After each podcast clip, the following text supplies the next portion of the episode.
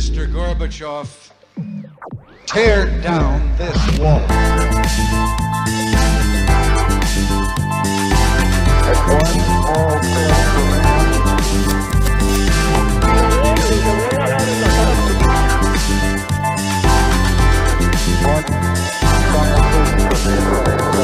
Hola, buenos días a todos. Bienvenidos a un nuevo programa de Acá. La verdad que bueno, el, el programa de hoy tiene un, un sabor muy especial para mí. Eh, primero quiero, antes de introducir al invitado y entrar ya en materia, eh, quiero empezar por mandarle un saludo muy especial a mi amigo Carlos Eduardo Montoya, que, que sepa que estamos rezando mucho por él. Eh, aprovechar para mandarle un gran abrazo a Pedro, a Gabriela, a toda su familia, que sepan que, que sin él, pues fue la persona que más, de las personas que más me apoyó en este proyecto y, y saber que estamos rezando por su pronta recuperación siempre. Eh, pero bueno, aquí ya, digamos, tenemos la suerte hoy de tener al señor Efraín Forero con nosotros, un ejecutivo con mucha trayectoria, con el que vamos a hablar de un tema que los que oyen el podcast saben que me gusta mucho, que es el sector financiero. Y bueno, Efraín, ¿cómo estás? ¿Cómo te va? No, muy bien, Rafael. Muchas gracias por esta invitación. Para mí es verdaderamente muy grato poder estar en, en tu programa, en, en, tu podcast. Y realmente es para mí la primera experiencia de este tipo. Entonces, pues espero poder eh, responderte a tus expectativas. No, no, no, seguramente, seguramente. Efraín, ¿cómo, ¿cómo te la llevas con el retiro después de estar pues 30 años, 40 años trabajando? Eh, que digamos que ustedes que son ejecutivos de tanta trayectoria, pues como que cuentan la historia, la que yo digo, la historia de verdad del país, la que se vivió, pues mientras todo pasaba había que seguir trabajando, pero y me imagino que viviste épocas de ritmo frenético, de no parar, y ahora ¿cómo, cómo, cómo lo llevas ahora? Bueno, pues bastante bien. Me siento realmente muy feliz en esta nueva etapa de vida. Yo ya hace un poco más de dos años me retiré del banco y inicié una serie de actividades.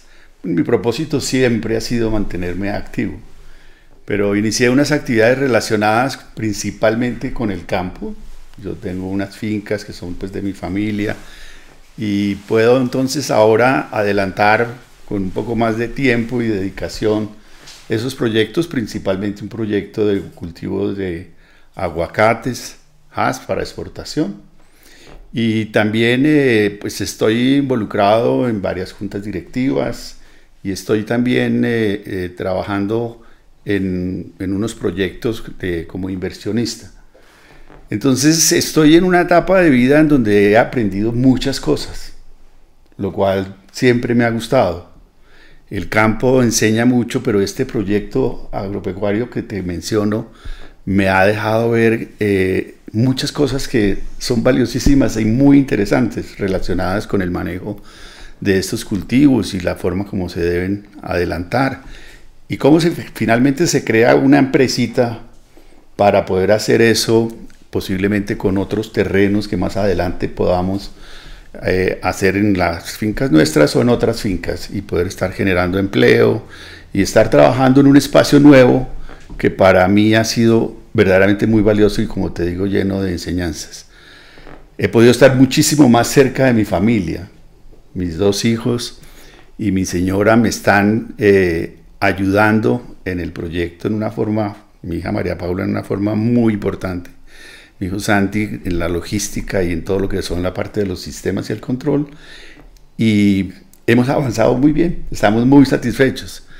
Entonces, desde varios puntos de vista, ha sido una etapa muy feliz, muy distinta a la que tenía, lógicamente, en el banco, pero creo que era el momento de hacerlo desde el punto de vista de, mi edad y de la dedicación que yo le había dado al trabajo. Yo estuve feliz todo el tiempo que estuve en mi trabajo, durante mi trabajo en todos los empleadores, pero principalmente mi vida estuvo muy ligada al Grupo Bolívar por más de 43 años.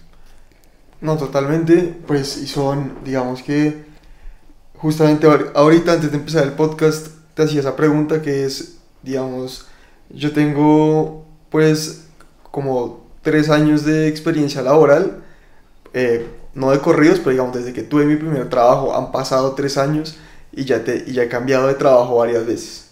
y es algo a lo que quiero pues trabajar mucho porque creo que la estabilidad laboral es muy importante. Y esta pregunta, creo que nuestra generación se caracteriza mucho por, por ser bastante inestable y pues tú que tuviste una trayectoria y que hiciste una carrera corporativa como tan importante, ¿cuáles son un poquito las claves para uno pues lograr una estabilidad laboral y quedarse siempre en un mismo sitio que a veces digamos puede ser bueno, puede ser malo, pero creo que los resultados sí se consiguen estando mucho tiempo en un sitio, pues lo, lo, mejor de la vida creo que es pensar a largo plazo y tener como una creo que la estabilidad es clave para cualquier en cualquier carrera y en cualquier profesión. Bueno, los momentos son completamente diferentes de lo que era cuando yo ingresé por allá en el año 76. Es, es un momento muy, muy diferente al que se puede vivir ahora y realmente ha habido un cambio muy importante porque pueden ser las percepciones de las personas y de los jóvenes que puedan estar ingresando a las organizaciones en este momento. Yo creo que el asunto está principalmente en poder estar siempre, eh, digamos, alineado con la organización en la que uno está y poder estar identificado con sus principios y sus valores y poder trabajar con mucho empeño, pero siempre soñando, siempre pensando que se pueden hacer muchas más cosas en su trabajo y en las responsabilidades que a uno le asignen. Yo he sido una persona muy afortunada toda la vida. He tenido una muy buena estrella. Y, y en el fondo, lo que me pudo caracterizar, digamos, en general, creo yo, que me hizo poder tener buenos resultados era un empeño en poder trabajar siempre en equipo y un empeño en poder soñar, en poder imaginarse que se podían hacer siempre cosas mejores, lo cual lo lleva a uno a estar siempre tratando de cambiar, de innovar, de estudiar, de aprender y de aprender mucho de lo que, lo que uno puede tener en sus equipos de trabajo, pero también de observar lo que está pasando en el mundo. Si uno está observando, es muy probable que siempre haya en el mundo alguien que pueda estar haciendo las cosas mejor que uno. Entonces, eso eh, me llevó a poder estar en, el, en, el, grupo mucho tiempo. Yo recibí del grupo siempre muchas oportunidades. Y al comienzo, cuando yo ingresé, pensé que yo iba a tener una experiencia corta de unos dos o tres años para posteriormente dedicarme a algún negocio personal. Pero en el grupo fueron siempre muy generosos conmigo, me ofrecieron distintas posiciones, retos, desafíos. Y yo estuve feliz, absolutamente feliz durante todo el tiempo que estuve en el Grupo Bolívar. No tuve ningún momento en el que yo dijera, mm, me quiero ir. Ok. Y para, digamos, para contextualizar la gente que no, pues que te voy a hablar del grupo y pues ya escucho el Grupo Bolívar, pero ¿por qué no nos das una idea bien de qué es el Grupo Bolívar y digamos de la importancia que tiene en, en el, pues, en el sector empresarial del país? Como, ¿Cuál es su, la relevancia que tiene más El Grupo Bolívar es un grupo eh, financiero y de seguros de, hacen parte y de construcción principalmente. Es un grupo que eh, está constituido por Seguros Bolívar, las compañías de seguros de Seguros Bolívar, eh, por Da Vivienda como banco y por la constructora Bolívar.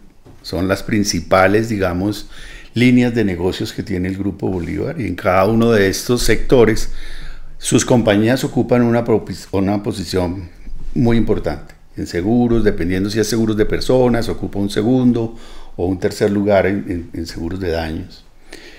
En el caso del banco, el banco es en este momento, el Banco de Vivienda es el segundo banco en el, en el país, eh, pero además es un banco que ya tiene una posición alrededor del 25 o 27 a nivel de Latinoamérica, porque tiene una presencia además en varios países de Centroamérica, en Panamá, en Costa Rica, en Honduras, en El Salvador y en Miami. Eh, y eso hace que el banco entonces haya podido, digamos, avanzar en esa dirección. Y la constructora Bolívar es una, es una constructora que es la primera constructora en algunos de los años pasados en vivienda de interés social y en vivienda media. Está cerca de siete ciudades. Entonces, es un grupo además que al ser, sobre todo al ser compañía de seguros, es un grupo que además es inversionista en muchos otros sectores. Entonces, es, es un grupo que siempre ha estado muy comprometido con el país. Es un grupo exitoso, es un grupo con una gran característica que es su innovación y su alineación pues con ese compromiso de largo plazo con, las, con los clientes y con las comunidades en las cuales actúa, queriendo devolver siempre un poco más de lo que normalmente generosamente las comunidades le entregan a estas empresas. Eh, su, su, presidente, digamos, de la Junta y uno de los, las personas con que yo tuve la fortuna de trabajar mucho tiempo es José Alejandro Cortés, que es un gran empresario y ah, desde hace cerca de unos 14 años, Miguel Cortés, su hijo, es el presidente del Grupo Bolívar. Eh, la familia Cortés es uno de los principales accionistas de ese grupo.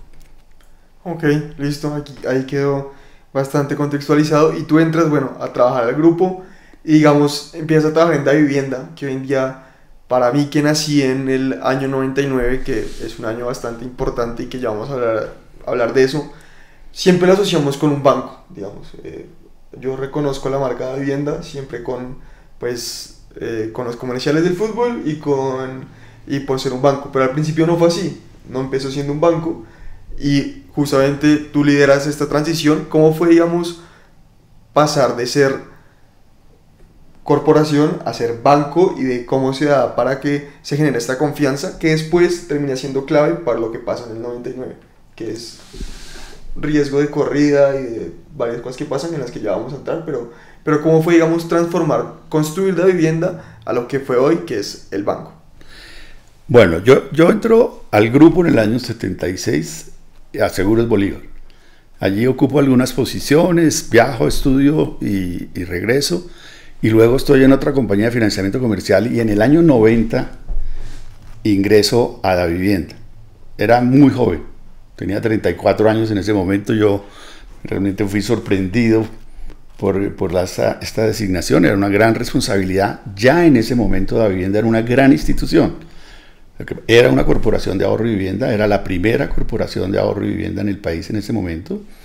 Eh, y los anteriores presidentes y funcionarios habían hecho que la compañía creciera eh, en una forma excelente eh, y estaba pues con presencia ya en muchísimas ciudades del país y manejaba unos clientes muy, muy, muy buena, muy buena empresa en líneas generales. Era una compañía que estaba caracterizada además por ser moderna, por ser muy cercana a, a la gente y por tener una imagen muy fuerte. Desde ya en ese momento el banco tenía una imagen muy fuerte. Yo, yo entro en el 90, momento en el que se, también se presentan varias reformas en el país y una de ellas es la reforma financiera. ¿Qué es gobierno de gobierno Esto es gobierno de Gaviria. Con todo el tema de la apertura económica y los cambios en el sector financiero, en el sector de comercio, Principalmente, ¿qué pasa ahí? En el, o sea, como Básicamente se empieza a generar a partir de ese momento para el sector financiero una, eh, unos cambios en la regulación financiera que hacen que el sistema tenga que competir, el sistema de las corporaciones de ahorro y vivienda finalmente tengan que competir muchísimo más para poder conseguir los recursos que antes tenían ciertos privilegios que les permitían remunerar solamente a las corporaciones de ahorro y vivienda los, los ahorros. Los bancos no lo podían hacer. Entonces eso le daba cierta facilidad para poder fondear los recursos. Eso, Todo eso fue cambiando y como consecuencia de eso, y particularmente para el Grupo Bolívar, lo más sensato fue entrar en otros negocios distintos de la financiación de vivienda. Y entramos en los negocios de consumo, inicialmente siendo todavía Corporación de Ahorro y Vivienda, pero ya en el año 97, de vimos que la, mejor opción para el banco y para lo que el grupo quería que se lograra con el banco, que con, con la corporación, era convertirla en un banco universal. Banco universal que pudiera entonces entregarle todos los créditos a las personas, pero además pudiera ser la banca con las empresas. Y de esa manera también poder tener acceso a otros tipos de actividades como serán la fiducia, como también puede ser corredores de bolsa, para finalmente poder entonces estructurar lo que es hoy en día el grupo, llamemos de filiales de compañías que pertenecen al Banco de Vivienda y que prestan un servicio integral tanto a las personas como a las, a las, a las empresas. Ese fue un paso que se dio en el año 97. Ok, pero espera, espera si te entendí bien. Antes, antes de 1990 del gobierno de Gaviria, el banco al que tenía su plata sus ahorros en un banco no le podía dar una rentabilidad, digamos, como la que no podía. Había una sección muy pequeña que tenían los bancos en donde tenían unas cuentas de ahorro, pero con un, un rendimiento muy bajito. Las corporaciones de ahorro y vivienda tuvieron durante todo el tiempo, desde que fueron creadas en el año 72, un privilegio de poder remunerar, básicamente con la inflación, los ahorros de la gente. Las corporaciones entonces son las primeras que abren una cantidad de cuentas. Los bancos eran para muy poquitos en sus cuentas de ahorro y cuentas corrientes. Y las cuentas de ahorro eran cuentas para depositar el dinero, pero casi no se podían mover. Estas corporaciones todas vienen con este nuevo concepto de abrir oficinas con colores. Las oficinas de los bancos eran grises. En las oficinas hay niñas, que son las que atienden, las informadoras y las directoras. Son mujeres las que empiezan a atender estas oficinas. Y abren las cuentas con valores muy pequeños. Pero ya tenían entonces sistemas de cómputo, algunos de ellos antes que los mismos bancos. Y fueron pioneras, por ejemplo, para traer los cajeros automáticos. Sí. Entonces, el volumen de las cuentas de ahorro creció muchísimo en número, pero también en los recursos que se manejaban, porque realmente entonces, pues en eran momentos de inflaciones altas, el que se le reconociera el valor de la inflación en los ahorros para la gente era muy importante. Ah, ok, ok, ok, eso, y digamos... Y del otro lado tenían otro privilegio que también fue cambiando su reglamentación, y era que las corporaciones también a finales de año normalmente tenían una caída en los recursos. Entonces tenían un, un soporte que el Banco de la República les entregaba eh, para que pudieran cubrir esos, esos de caída de depósitos que siempre eran temporales, por ejemplo en diciembre. Entonces el Banco de la República era, tenía esta capacidad para poder ayudar a que las corporaciones no tuvieran problemas porque sus créditos eran créditos de largo plazo. Eran créditos de más de 10 años todos ellos porque ellos solamente podían en ese momento prestar para vivienda, solamente, hipotecas. Ok, y aquí, entonces, después, digamos, aquí ya, yo que no, todavía no, creo entender un poco el sector financiero, pero no tan bien, pero ¿qué rol jugaba el UPAC en esto? Que creo que después es clave para lo que, para para lo que pasa en el país, pero el UPAC se encargaba un poco de esto, que pues era un mecanismo que tenía el gobierno para, para, para el ahorro Mm. y la vivienda. Cuando se crean las corporaciones de ahorro y vivienda, fueron creadas después de una visita de un economista brillante que se llama Launchin Corey, que diseñó el sistema UPAC. El sistema UPAC era un sistema que estaba basado en la inflación. Entonces las corporaciones pagaban por la inflación, por lo menos por la inflación en sus cuentas de ahorro, y hacían créditos que venían atados a la inflación, más unas tasas de interés. Y el sistema fue funcionando de esa manera eh, hasta el año 90, pero a partir del año 90 se empezaron a hacer, por distintas razones, modificaciones en el cálculo del UPAC, que dejó de ser atado a la inflación y empezó a mezclarse entre inflación y tasas de interés. Ok, Eso hizo que al final se presentara una crisis porque las tasas de interés eh, hacia el año, después del año 92 empezaron a subir en una forma importante y después estuvieron en el gobierno de Samper en un momento muy crítico por, por lo altas que por lo altas que estaban. Eso llevó a que las corporaciones tuvieran algunas dificultades, pero a que muchas personas no pudieran pagar sus créditos, porque las tasas del UPAC, digamos, el valor del UPAC empezó a subir muchísimo. Ok, Y eso llevó a una situación en el año 98 en donde se creó, una- se presentó una crisis financiera en donde unos del sector, todos los sectores fueron afectados y bancos cayeron en esa crisis. Muchos bancos, grandes bancos como el Banco Cafetero, por ejemplo. Eh, y eh, varias de las corporaciones también empezaron a tener problemas. La Corte Constitucional, en un fallo que fue pues algo que sorprendió a todo el mundo, decretó que el sistema UPAC, que se había sido creado en el año 72, era inconstitucional. Y por lo tanto debía ser suspendido y ordenó al Congreso que expidiera un nuevo sistema. esto en medio de la crisis de todo el sector. Y con gente, pues con, con créditos. Las personas tenían créditos. Y entonces ya no eran, ya no se podían. Sí, entonces el Congreso demora casi lo que fue ese año y expide tal vez es al final del año 98 una nueva normatividad donde crea otro sistema que se llama el VR, que es el que tenemos hoy. Que es unidad de valor real. Correcto.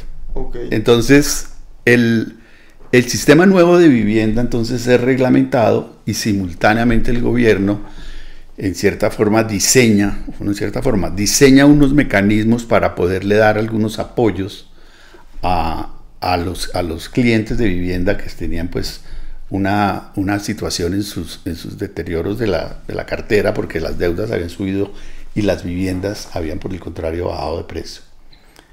Entonces eso genera una situación de un gran estrés y en el año 99 se empiezan a presentar entonces unas eh, eh, digamos, eh, intervenciones y quiebras de varias entidades financieras. Ok, y aquí es cuando se corre el rumor de que, digamos, que la vivienda no está peligrando y que los ahorros de la gente van a comenzar a, a peligrar y que a ustedes les toca lidiar con una situación que creo que es, es el peor escenario posible de un sistema financiero, es que haya una corrida, pues como que es como el, el gran... El mundo hoy en día funciona en que haya confianza, en que pues los ahorros de la gente están respaldados y creo que fue, pues debió haber sido una situación muy brava para enfrentar. Fue muy difícil, fue muy, muy difícil. Y pues, eh, como, como lo dices, el, una corrida de depósitos es crítica en cualquier institución financiera y realmente no creo que nadie pueda decir que uno puede controlar una situación de estas. En nuestro caso, se habían intervenido dos instituciones el viernes de la semana anterior a que se presentara este rumor. Eh, y pues eh, las autoridades habían dicho que el resto del sistema estaba sano, pero se presentó un rumor de que la vivienda iba a ser intervenida por la superintendencia bancaria. Y se, se presentó ese rumor en un momento en que había que pagar, era, era, no recuerdo qué día exactamente, pero era un día de pago de quincena. Ok, que es Entonces, entonces el, eh, el, sistema, pues además el rumor se presenta, el Internet era muy distinto a lo que tenemos hoy, pero ya existía, y entonces pues se presenta una contaminación rapidísima de, estos, de este evento sobre un martes, y, y pues tuvimos una, una, unas corridas que empezaron a las 9 de la mañana del día. El rumor había salido antes, había salido realmente en la noche anterior lo cual nos permitió prepararnos en cierta forma un poco.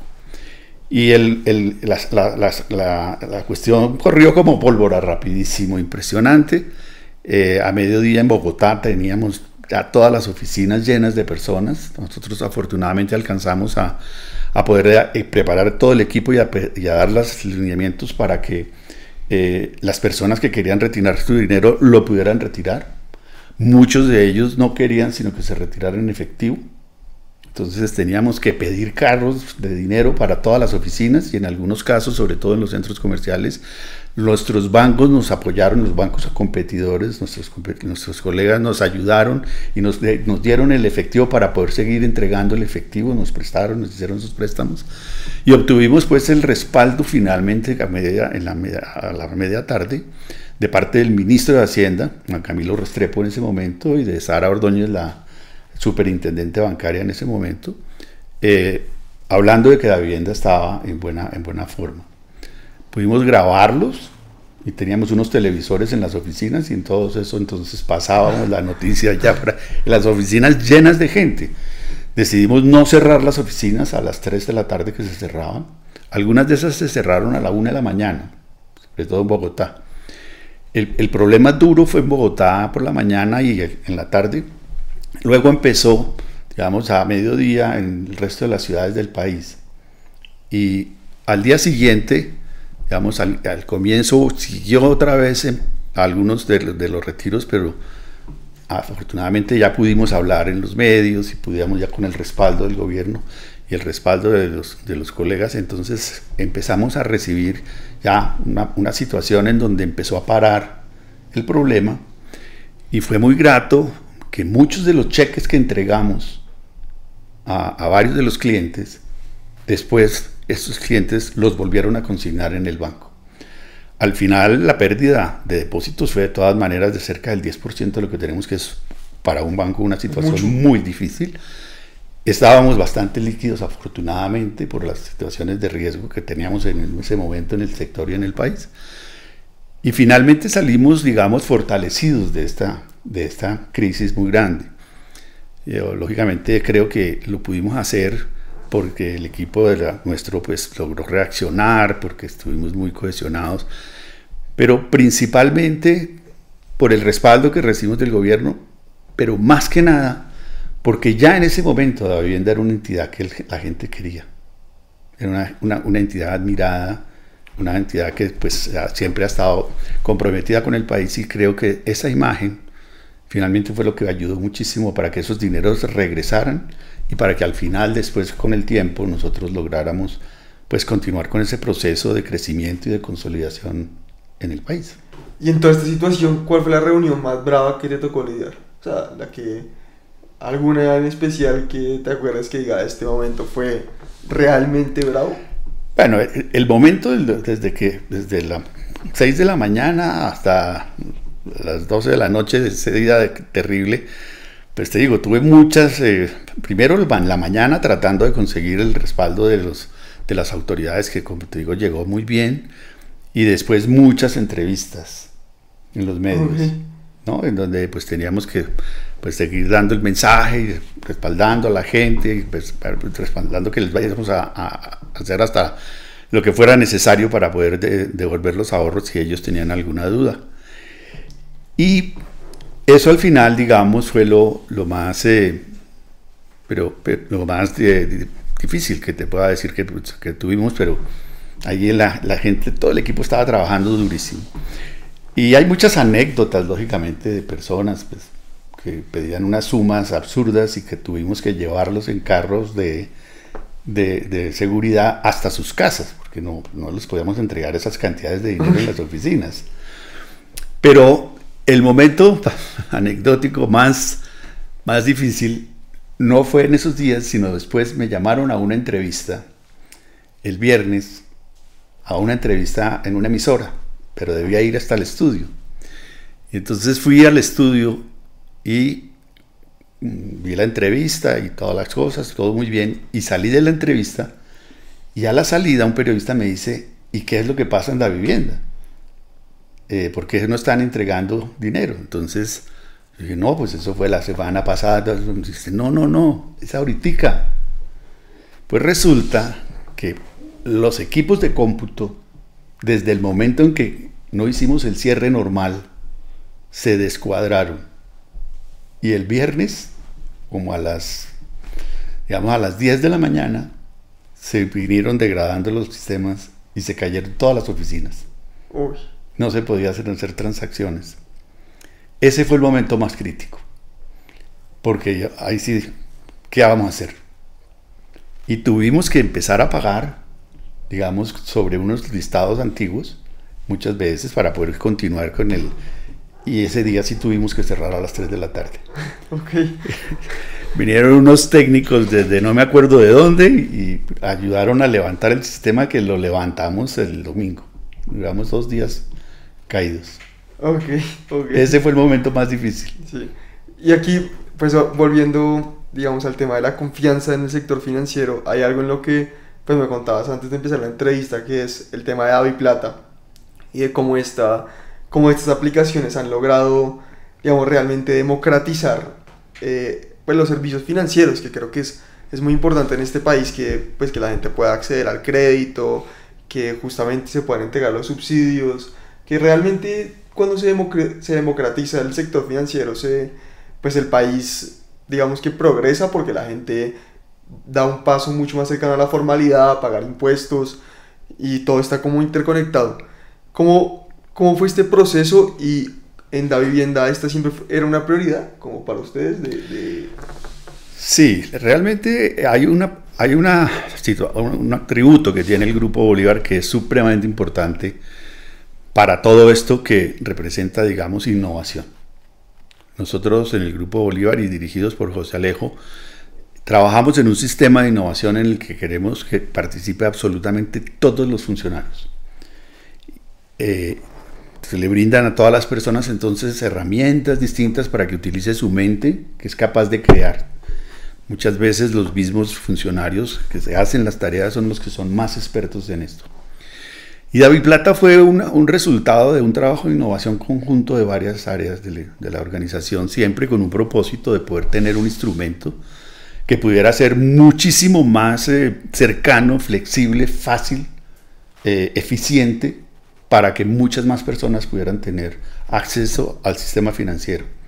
Ya teníamos el celular y eh, pues el, el, celular con base en las plataformas inicialmente de mensajes fue la primera versión de David Plata que salimos con una versión pues muy, muy básica, pero que salíamos y le dábamos, creo que eran como 20 mil pesos a cada persona que abriera el David Plata para que lo pudiera poner a funcionar.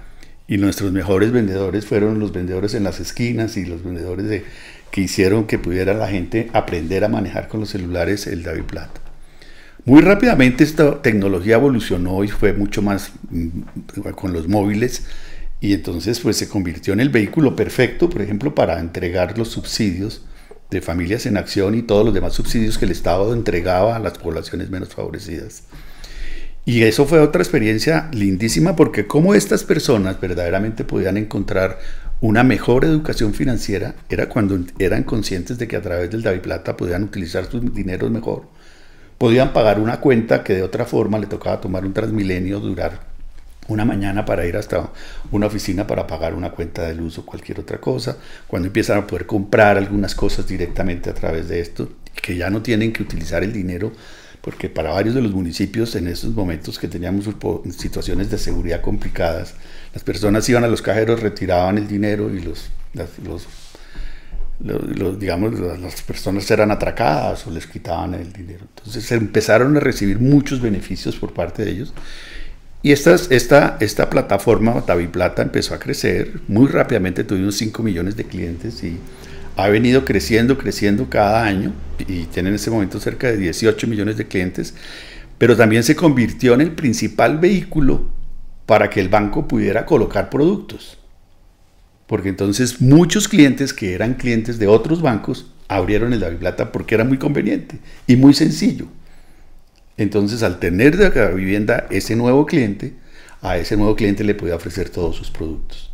Entonces, la potencia que tiene David Plata es realmente extraordinaria, porque se convierte además en un vehículo que maneja unos recursos muy dispersos, que presta unos servicios muy convenientes, que no tiene cobros por las transacciones, ahora no tiene ningún cobro para el cliente, para el usuario, y que va desarrollando cada vez más y más y más beneficios, que aprovecha la tecnología y la movilidad, como está pasando en todo el mundo. El modelo más, en donde es mejor observar lo que puede hacer la tecnología, es en China, en donde los bancos no tenían cuentas para los clientes hace 15 años, y ahora Alipay y todos los demás jugadores pues tienen ya completamente bancarizado a todos estos países.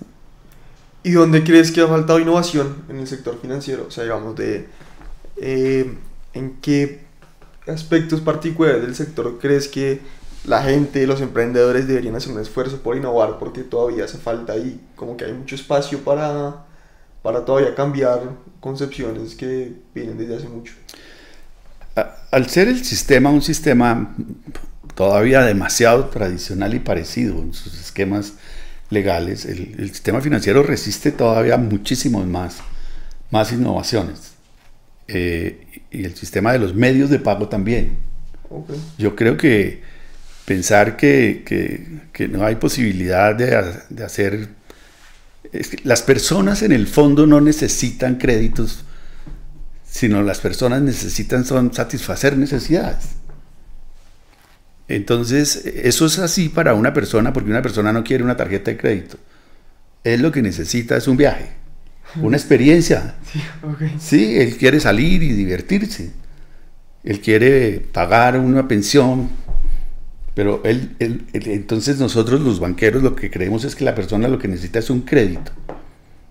Cuando la persona lo que necesita es una vivienda, un hogar, ni siquiera una casa, sino un hogar que es mucho más que una vivienda. Se necesita el trasteo, necesita la seguridad, necesita todo lo que representa esto. Lo mismo las empresas. Ahora que estoy de agricultor, eh, creo firmemente que lo más valioso que un banco le puede entregar a un cliente que está en un emprendimiento como este es la información. La información de precios, la información de productos, la información de tecnologías, la información de tendencias y por supuesto el dinero para poder hacer las cosas. Ok, sí, totalmente. Y digamos, aquí ya casi terminando la entrevista, pero desde que uno pues entra, entra a la universidad y se va, y va entrando el proceso de la vida laboral, ve que mucho de él, como que en mi opinión el mejor talento del país se va al sector financiero. Tal vez porque, y quisiera saber, ¿tú cómo lo ves? Y si hace falta en Colombia más gente que se dedique al sector real, hoy en día que pues estás en el campo y digamos ahí cuál es tu perspectiva de verlo obviamente partiendo de que bueno todo el mundo es todo el mundo es libre de hacer lo que quiere pero digamos de por qué el sector financiero alrededor del mundo en mi opinión y sobre todo en mi generación ha logrado digamos captar el mejor talento hoy en día. Mira, yo creo que la creo que una de las grandes bondades de lo que está pasando en el mundo con tu generación y, algunos es esta capacidad de emprendimiento que tienen. Yo creo que realmente los mejores talentos están emprendiendo. Los bancos y las demás instituciones tratamos de traer los mejores personas, muchos de ellos llegan ya con un ánimo un poco diferente al que venían antes porque quieren coger, tomar una experiencia.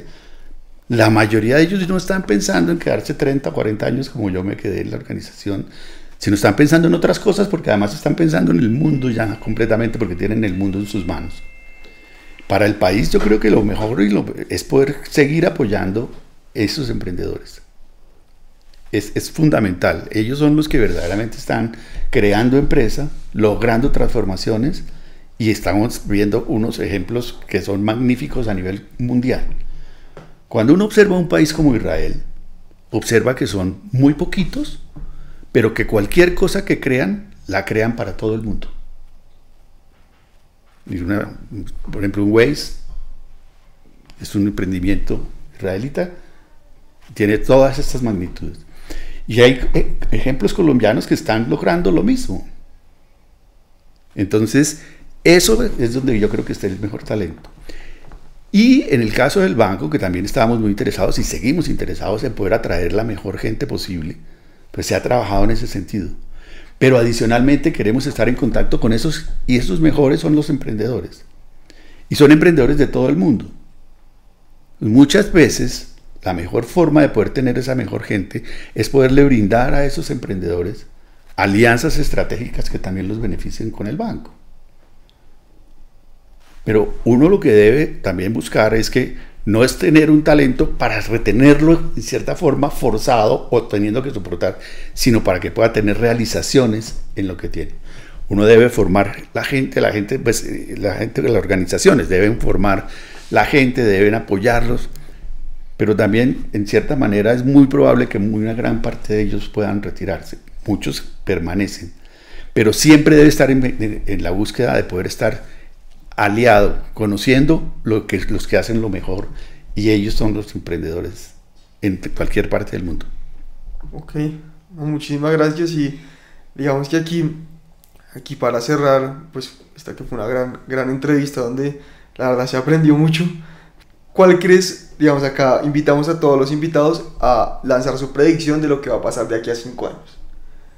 Y digamos, en el sector financiero, en el tema de fintech, en el tema de, de los, grandes, pues, los grandes bancos del país, ¿tú qué crees que va a pasar de acá a cinco años?